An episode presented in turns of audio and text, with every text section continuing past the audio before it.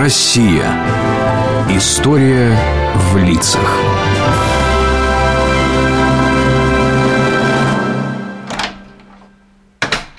Привет, дед. Я прямо с тренировки. Во-первых, мы едем всей командой в музей, помнишь, ты говорил? И еще тренер просил, чтобы ты с нами поехал. Ты ведь не против? Конечно, поедем. Ведь это единственный в мире музей, посвященный одной, но зато какой боевой машине. Легендарному танку Т-34, детищу гениального конструктора Михаила Ильича Кошкина. А Кошкин первый танк изобрел?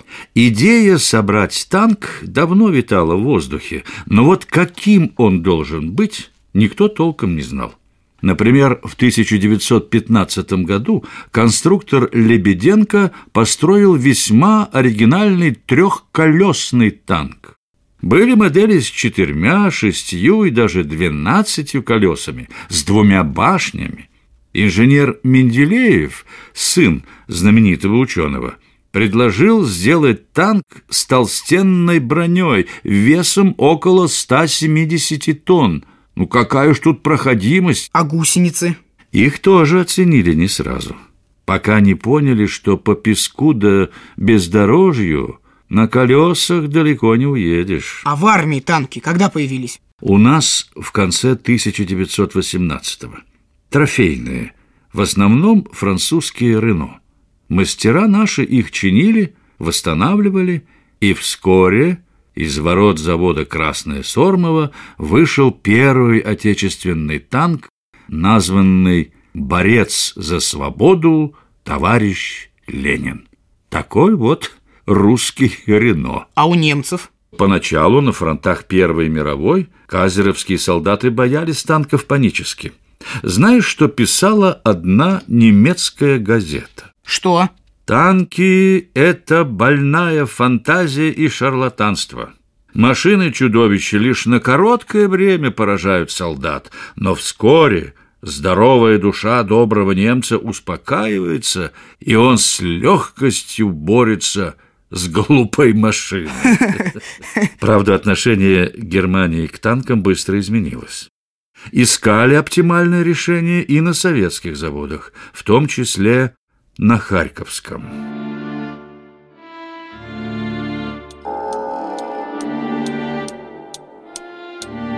Да, снег за окнами все метет.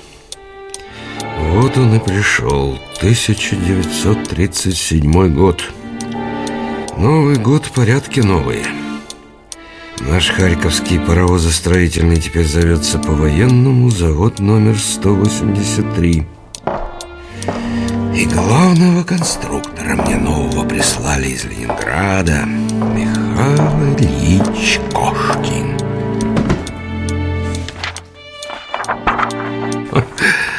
Гляди-ка, молодой, а уже кавалер ордена Красной Звезды Здравствуйте, можно войти, товарищ директор? Да-да Михаил Кошкин А, здравствуйте, здравствуйте вас к нам отрядили производство поднимать, да? Меня сюда направили потому, что в войсках на танках БТ-7 пошли массовые поломки в коробках передач. Эти танки конструировало ваше бюро. Ну что же, инженер имеет право на ошибку? Да. В нашей профессии ошибаться нельзя, товарищ директор. Сегодня ошибешься, тебя пожалеют, а завтра солдаты на фронте вот из-за таких ошибок кровью умоются. Я принял конструкторское бюро и всю ответственность беру на себя.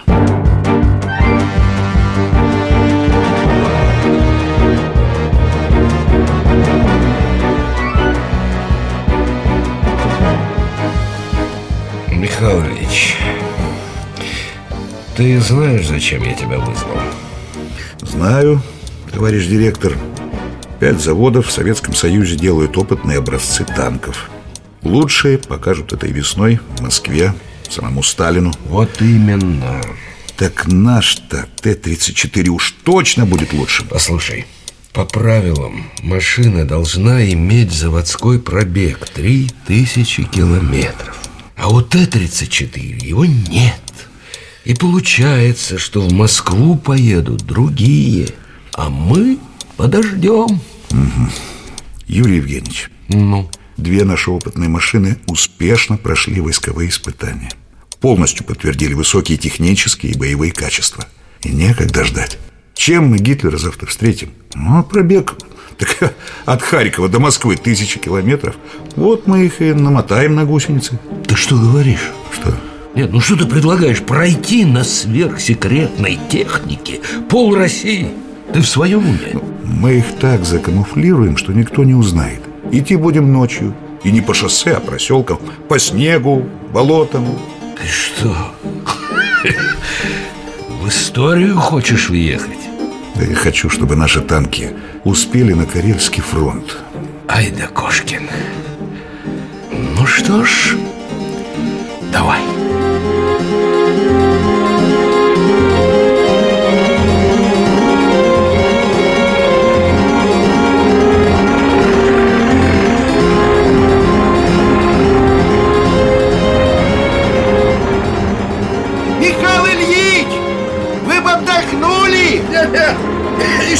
часок, Николай, потом сменишь меня А, А великий немецкий конструктор Порше спит и не знает, что русские танки уже на подходе и ведь идем!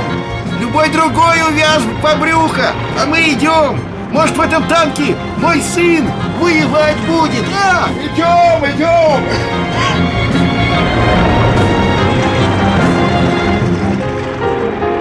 Дед, а дошли они до Москвы? Дошли. 17 марта 1940 года танки Т-34 вместе с машинами других заводов прошли перед правительством по Ивановской площади Кремля. Осмотрев 34-ки, Сталин одобрительно назвал новый танк первой «Ласточкой». А вскоре Государственный комитет обороны постановил наладить его серийное производство на заводе номер 183. Михаил Кошкин узнал об этом в больничной палате. Входите. Ага, товарищ директор, заходите в палату. Здравствуй, Михаил Не-не, ты, ты лежи Лежи Эй, зачем же вы назад из Москвы своим ходом пошли, а? Тем более, что Ворошилов приказал заводской пробег ограничить до одной тысячи километров Зато под Орлом увидели, как наш 34-й в реке плавает. И чего? Вытащили и дальше пошли. Танк выносливый, как колхозный трактор. Да уж Михаил Ильич, тут предложение есть Назвать танк ТК-34 То есть вставить первую букву твоей фамилии Ты как? Да мне, товарищ директор, все равно, какое имя будет носить эта машина. Главное, она нужна. А если со мной что-нибудь случится, знаю, есть люди, которые ее до ума доведут. А что потом было? Началась война.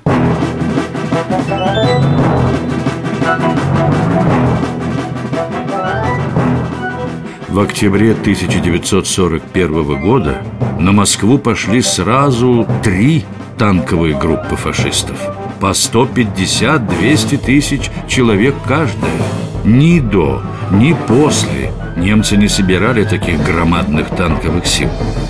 Но путь на Москву фашистам преградили 34-ки. Вели их танкисты 4-й танковой бригады под командованием Михаила Катукова. Ну, лейтенант, как новая Т-34? Маневренная машина, товарищ Катков Гусеницы широкие Любая преграда нипочем Пушки с километра цель поражают А наклонная броня Снаряды от нее просто рикошетят Двигатель дизельный У немцев бензиновый Так они взрываются Горят как факелы Да, сумели наши инженеры объединить три важнейших качества. Надежную броню, огневую мощь и дизель. Похоже, свою войну генерал Гудериан проиграл.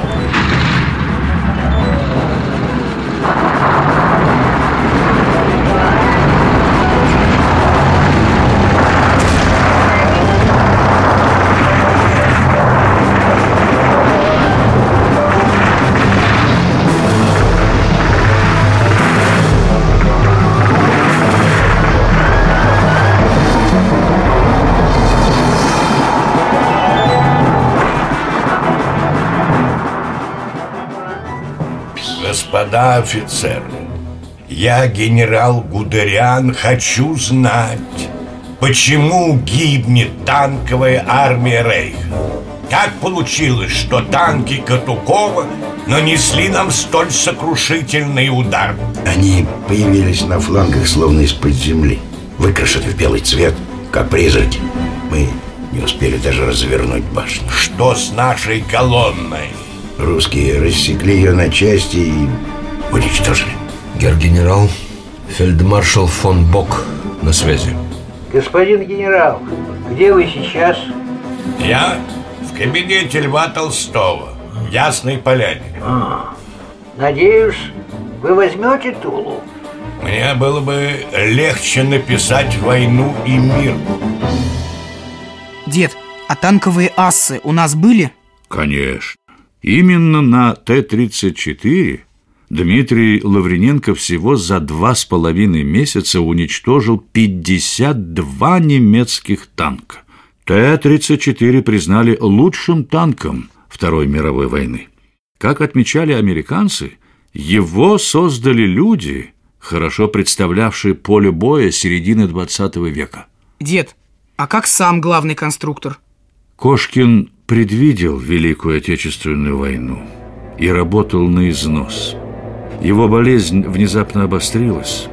В сентябре 1940 года Михаил Ильич скончался в санатории Занки под Харьковом.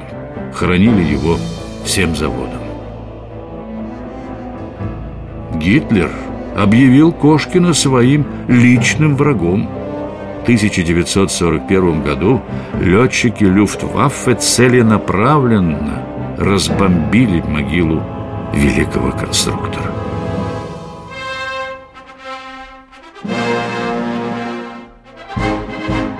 За разработку танка Т-34 Кошкина посмертно, а также его коллег Морозова и Кучеренко наградили государственной премией. Отметили и труд многих рабочих, инженеров, техников. Но лишь в мае 1985-го неподалеку от заводской проходной открыли памятник Творцу 34-ки.